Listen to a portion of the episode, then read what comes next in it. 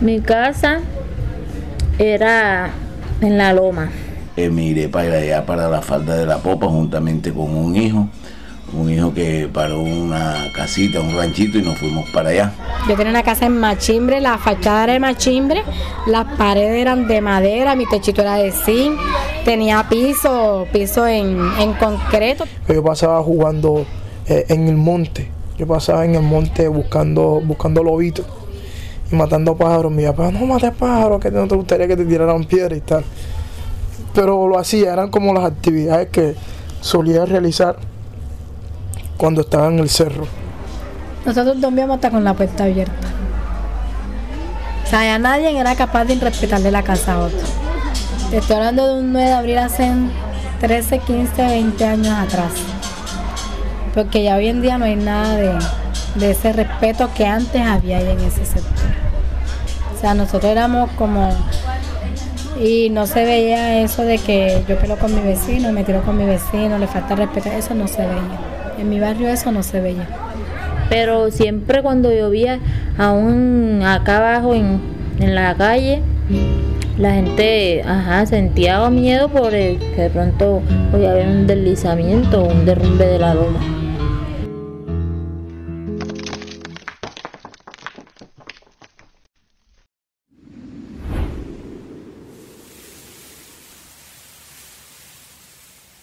Bienvenidos a Cartagena de Indias, ciudad turística y desigual, patrimonio cultural de la humanidad, receptora de migrantes y de turistas.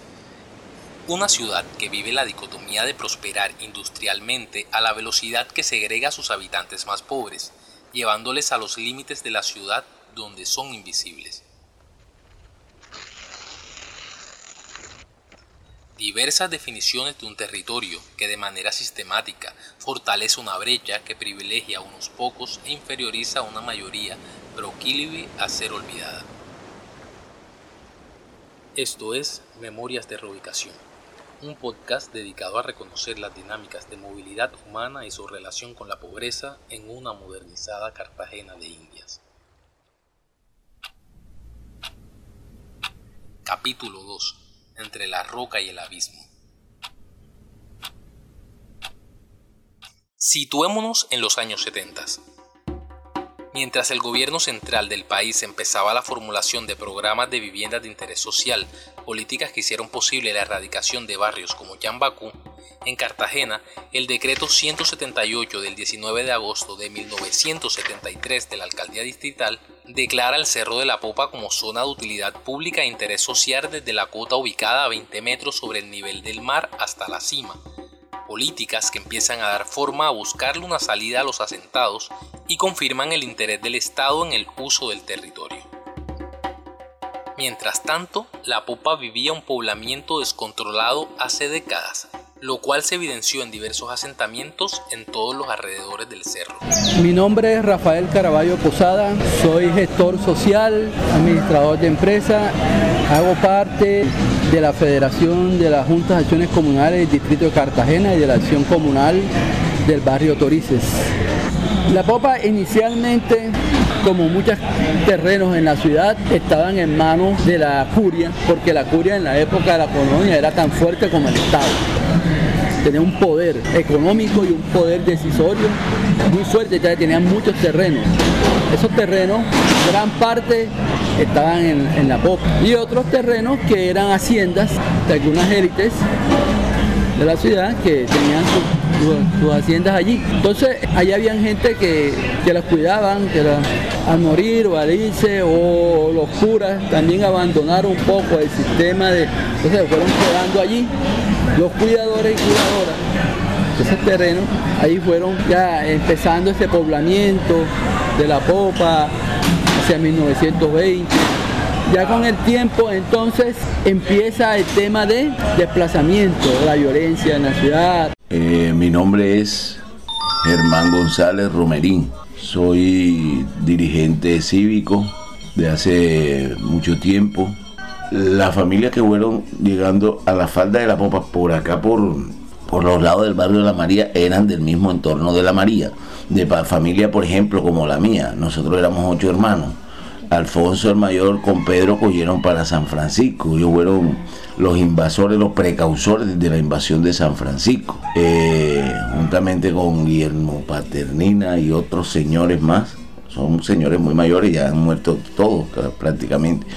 Ellos cogieron para, para San Francisco y yo cogí para la falda de la popa juntamente conmigo y así sucesivamente las otras personas del mismo entorno de la María, de los que vivían acá abajo en el propio barrio de la María, fueron los que se fueron para allá. Los sectores que estaban allá, que se formaron de esa invasión, son el sector del Abanico, el sector de Habita 89 y sector de Mirador de la Virgen. Eh, desplazamiento en la, región Caribe, en el país, todo un proceso también en, la misma ciudad, porque bueno, mucha gente que, era reubicada de, de Chambapú, inclusive de estas zonas de, de estas cosas, fueron, esas cosas salen, eh, digamos, eso va creando el poblamiento, hacia los años ya 50 se va intensificando y mucha gente empieza ahí a tener sus pequeñas parcelas, porque los patios se convirtieron en pequeñas parcelas. Habían árboles frutales, tenían crías de, animales, gallinas, habían...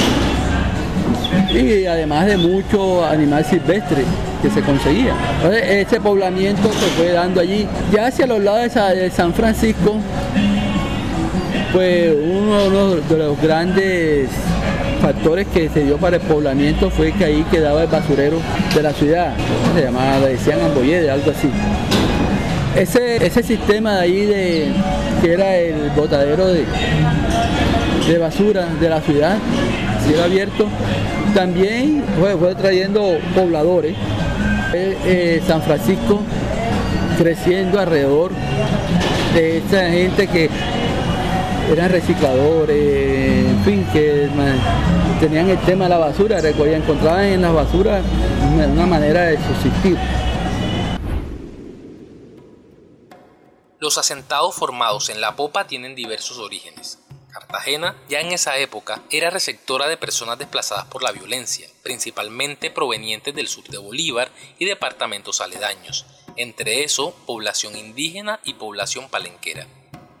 Bueno, había muchas casas de material porque ya mucha gente se había puesto a la tarea de invertirle a, sus casas. Por ejemplo, la mía era de material, eh, la de varios de mis tíos eran de material, la de mi abuelo era tenía parte de material y tenía de, tabla con techo de zinc, eh, la de mi mamá era, era de, material con techos de, de, con láminas de Eternit, pero la mayoría de las casas eran como de tabla, la mayoría de casas eran, eran, eran de tabla, pero eran casas grandes.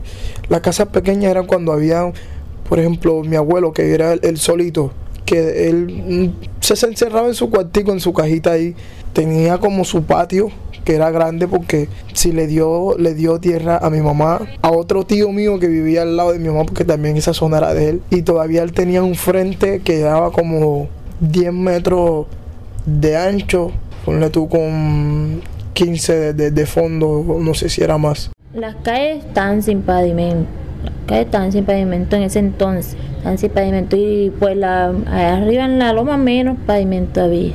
De lo que yo me acuerdo de mi infancia, pues éramos unos vecinos muy unidos, porque era muy pequeñita la calle, y era una calle muy unida.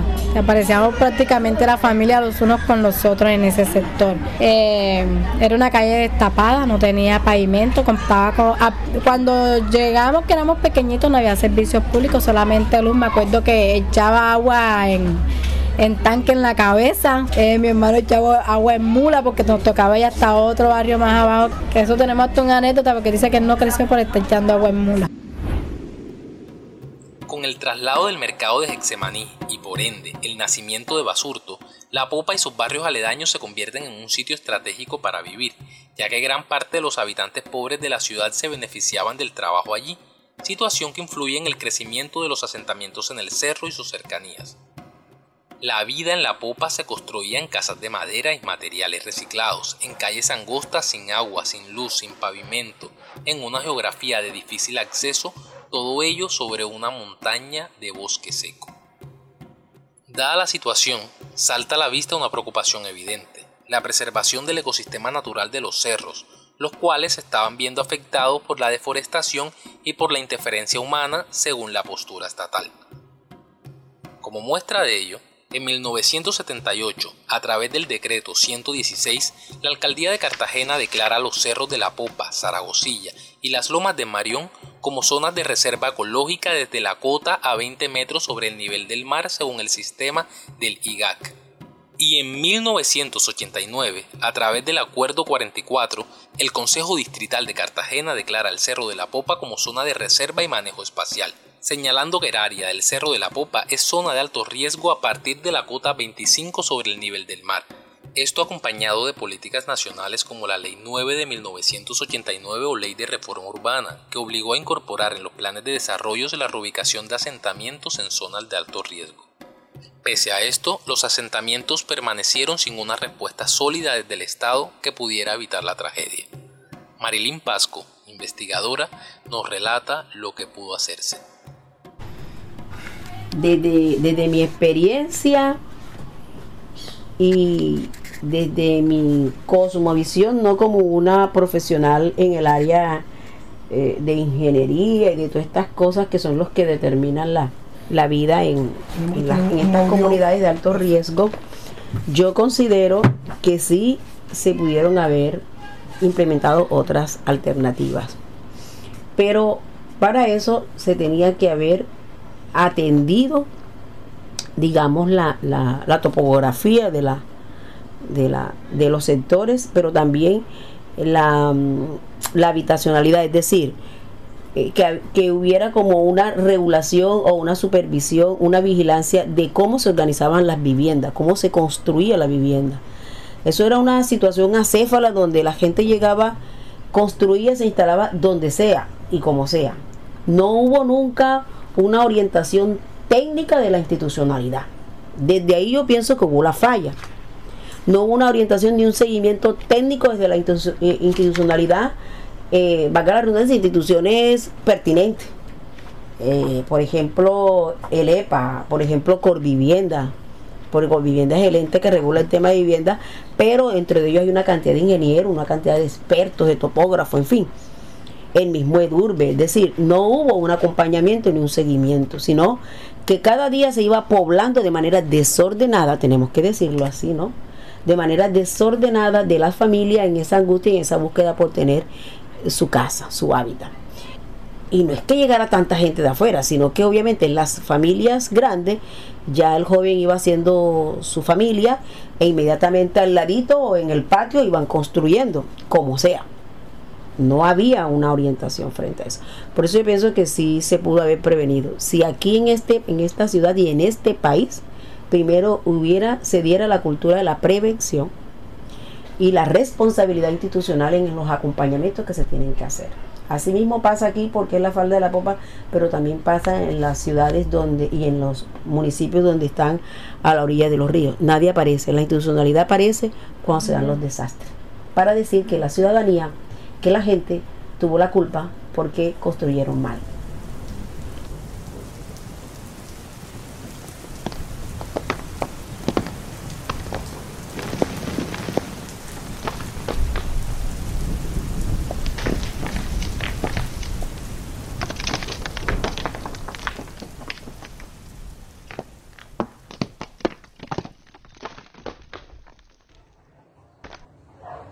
se cayó al Claro.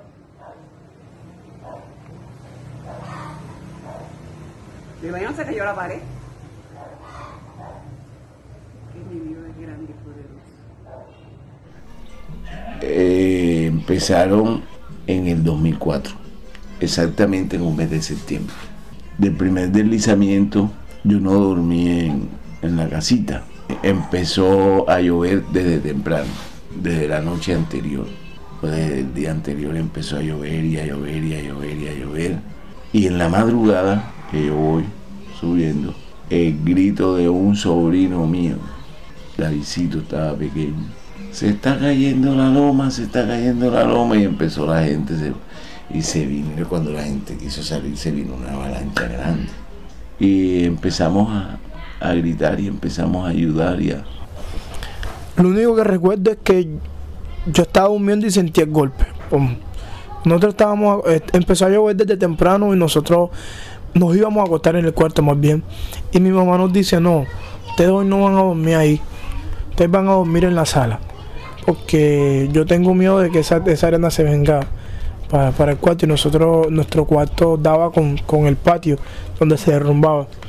Y efectivamente se derrumbó y las piedras, como la tierra quedó encima de, de- del, del camarote en el que dormíamos mis hermanos y yo.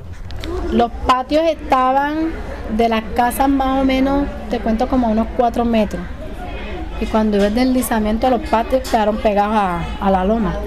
Y la parte de enfrente que nos quedaba, que fue lo que colapsó, ya se había vuelto un, un trecho muy corto para cruzar. Yo no creo que el distrito tenga interés en que las personas permanecieran en el cerro. Yo voy a decir algo horrible, ¿no? Yo ahí veo una actitud perversa. Porque ya yo no puedo pensar que es una falta de gobernabilidad. Yo no puedo pensar que nada, es una cuestión perversa. Porque si yo tengo la información de que está pasando eso y que en cualquier momento puede pasar una catástrofe y no hago absolutamente nada porque debiste encontrar alguna información donde el distrito respondió a eso. No hay. De hecho, ese era uno de los informes. Desafortunadamente ya nuestro querido Pacho no existe, pero Pacho manifestó eso, que no había un sistema hidráulico, un sistema de canalización de las aguas que bajaban y las que tenía la popa. Y por eso cada vez que bajaban en torrentes que llovía, se desprendían los pedazos y por ahí por, ah, por donde están las cangrejas, ese pedazo de ahí, eso siempre estaba lleno de tierra que parecía que no hubiera pavimento, porque ahí la tierra caía, pero a grandes, a gran escala. ¿sí? Entonces, eso lo sabían, todo eso lo saben. Siempre del lado de la loma de Nariño, la carretera que sube Nariño, ahí hay una parte que hay una curva peligrosa. Eso siempre se llenaba de tierra, de alud, cada vez que llovía. El distrito solamente iba, raspaba eso y para que pudieran pasar, pero no atendía realmente la situación. Esto puede parecerse a la situación de Armero, guardando las proporciones. Ustedes saben qué pasó en Armero, ¿verdad? Que se avisó, se le dijo, pero la institucionalidad no dijo contundentemente, salgan. Y sabían que estaba pasando y que iba a pasar. Lo dijo el cura del pueblo. Lo dijeron, el alcalde dijo y lo dejaron como loca. Esto era, no era un tema de, de alcaldía, eso es un tema nacional. Y la popa es un tema nacional. Entonces allí le dejan los muertos y además la institucionalidad local tampoco dijo nada. Pero tú vas a ver que los macroproyectos que están ahí no son únicamente de, con- de competencia de, de Corvivienda, de la alcaldía, no sé qué, eso se traspasa, eso va para el orden nacional. Incluso- Y los inversionistas son nacionales e internacionales. La ola invernal de 2004, correspondiente al fenómeno meteorológico de la niña, generó una emergencia social en parte del país, afectando a Cartagena, siendo los cerros parte de los terrenos con mayores consecuencias debido a los deslizamientos de tierra y abertura de la misma, ocasionando que gran parte de los habitantes de estos asentamientos tuvieran que salir en medio de las inundaciones a buscar un refugio. Los relatos populares señalan que fueron miles los afectados que lamentaban las pérdidas de sus viviendas y veían de cerca el riesgo de sus vidas. En una primera medida, el Estado dispuso albergues temporales para la gente buscando controlar la emergencia, ubicado en centros deportivos y en escuelas. Bueno, evidentemente terminamos en el albergue por porque la casa, mi mamá tenía miedo de que estuviéramos en la casa y, y siguiera lloviendo, se derrumbara, un- se derrumbara más. Ya. Llegamos al albergue en la, en la casi en la tarde de- del día siguiente de- del derrumbe. O sea, lo, del- lo del derrumbe fue en la madrugada. Ese mismo día, pero ya en la mañana, eh, sí es. Nos fuimos al albergue. Recuerdo que fuimos al coliseo, creo que el coliseo de combate. Y ahí permanecimos unos cuantos días. Después de ahí me mandaron para el estadio en Memorón. Ahí duramos otros días. No fue mucho. Yo antes creí que habíamos durado ahí como un mes. O sea, en mi memoria de, de niño hay como un mes. No hay 11 días que creo que son los que recuerda mi mamá. Y que creo que así es que. Que fueron como 11 días los que duramos ahí, no duramos mucho tiempo.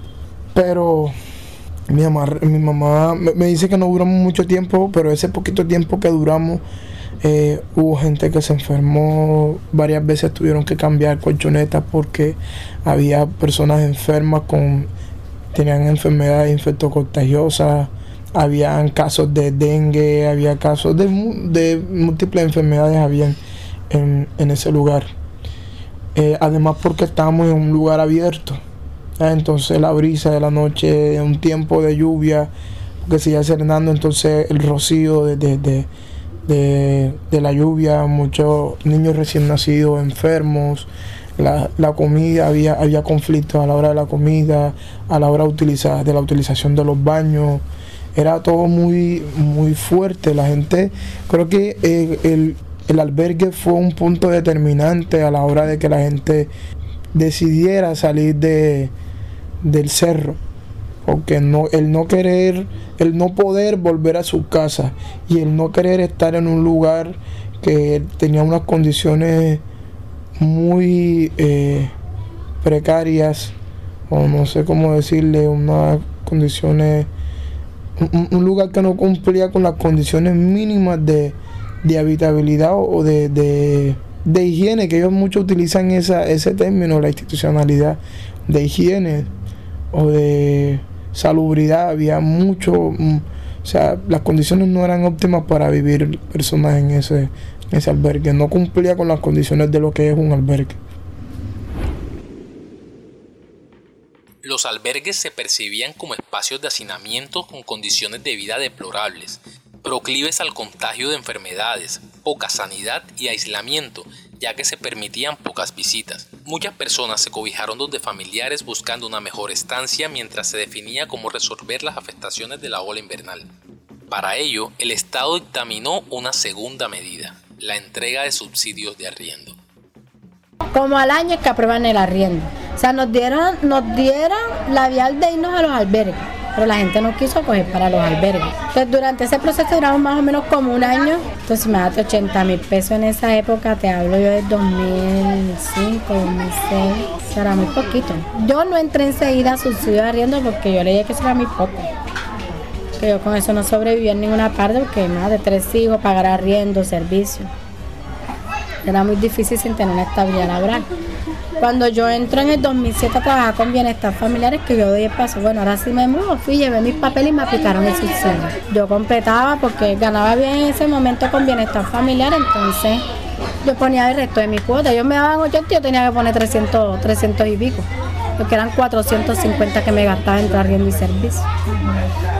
Salieron de los albergues y los que les quedó su rancho se fueron para allá y a otros les pagaron un arriendo. En ese momento fueron 80 mil pesos, que no les alcanzaba, la verdad. No les alcanzaba, no nos alcanzaba porque yo también tuve que, que recibir mi arriendo porque no tenía, estaba ocupando un espacio donde mi mamá y habíamos muchas personas. Entonces a mí me dieron mi arriendo, eso alquilé por acá por, por la Ciénega, un rancho. Lo alquilamos en 70 mil pesos un ranchito. Un subsidio de arriendo insuficiente para personas que vivían asentadas en condiciones complejas, tarde que temprano les obligaría a buscar oficios remunerados para poder equilibrar su economía y maximizar sus ingresos, situación que se prestaría para la precarización laboral, engrosando las calles de vendedores ambulantes.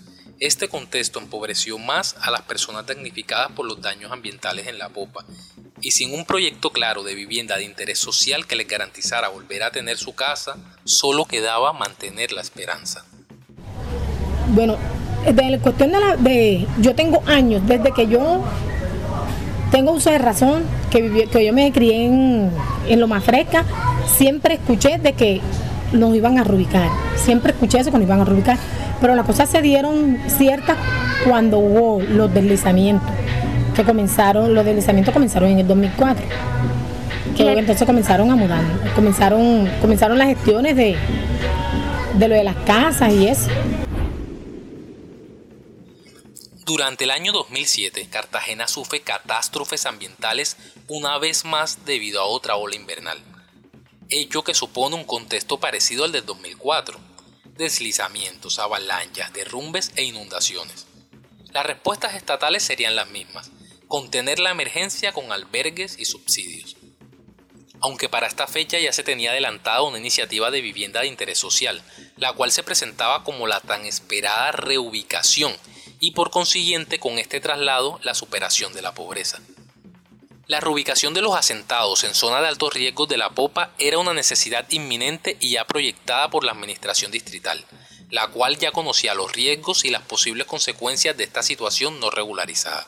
Por ello, desde 2004 ya había diálogos con la comunidad asentada sobre la posible reubicación de sus viviendas debido a las delicadas condiciones del suelo. Ese año, producto de la deuda tributaria hacia el distrito del señor Alfredo Campos que había acumulado por impuesto predial, este cede como parte de pago unos terrenos a las afueras de la ciudad, los cuales serían usados para expandir el casco urbano, negociando el nombre de Flor del Campo en honor a su hija. De esta forma, en el año 2005 se anuncia la licitación para la construcción de las viviendas del barrio Flor del Campo, proyecto de vivienda de interés social para el beneficio de los más pobres, con presencia de los organismos de control para respectiva vigilancia y transparencia del proceso. Viví cerca de aquí antes de, de vivir aquí en, en Flor del Campo, antes que se construyera esto aquí, y yo siempre veía que esto lo que era era un potrero donde cabían vacas y, y ¿cómo es que? Se metían para acá y siempre, o sea, era como algo abandonado así. Pero sí tenía entendido que esto tenía su dueño, que era un señor que era apellido Campo. Entonces, cuando ya compraron estas tierras para, para construirnos las casas, eh, las personas que estaban en esto una vez en una, en conversa que hubo, que, o sea, cuando hicieron las convocatorias, dijeron de que la, la casa, el señor vendió los terrenos con la condición de que cuando se hicieran las casas, se hiciera el barrio, le hicieran honor a su hija, que la hija se llamaba Flor. Entonces él quería que lo pusieran, y como él ha pedido campo, entonces que lo pusieran al barrio Flor del Campo.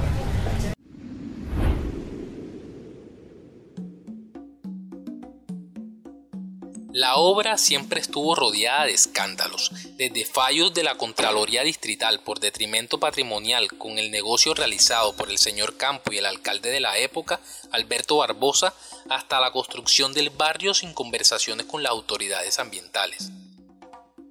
Pese a lo escandaloso de la situación, las personas afectadas por las olas invernales continuaban sin una vivienda que habitar, muchos sin saber nada de su reubicación, ni del proyecto de vivienda de interés social ni las repercusiones que éste tendría en sus vidas.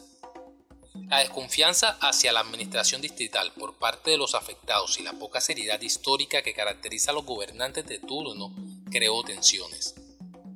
Fue así que un 31 de octubre del año 2007, por insistencia de los damnificados en una urgente necesidad de habitar sus viviendas, llegan los primeros habitantes a Flor del Campo no hay colegio, no había gas.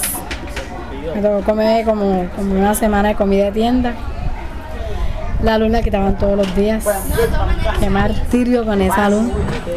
Yo creo que si de mes teníamos dos días de luz era mucho. Eh, las vías, no había transporte. Sabes que si te, salías una diligencia y no podías llegar antes de las seis, ya te tocaba quedarte afuera, como dicen en la calle. ¿Qué más encontré? Flor de campo. No había árboles, no había parques, no había puesto de salud, no había inspección de policía, no había CAI, no había policía.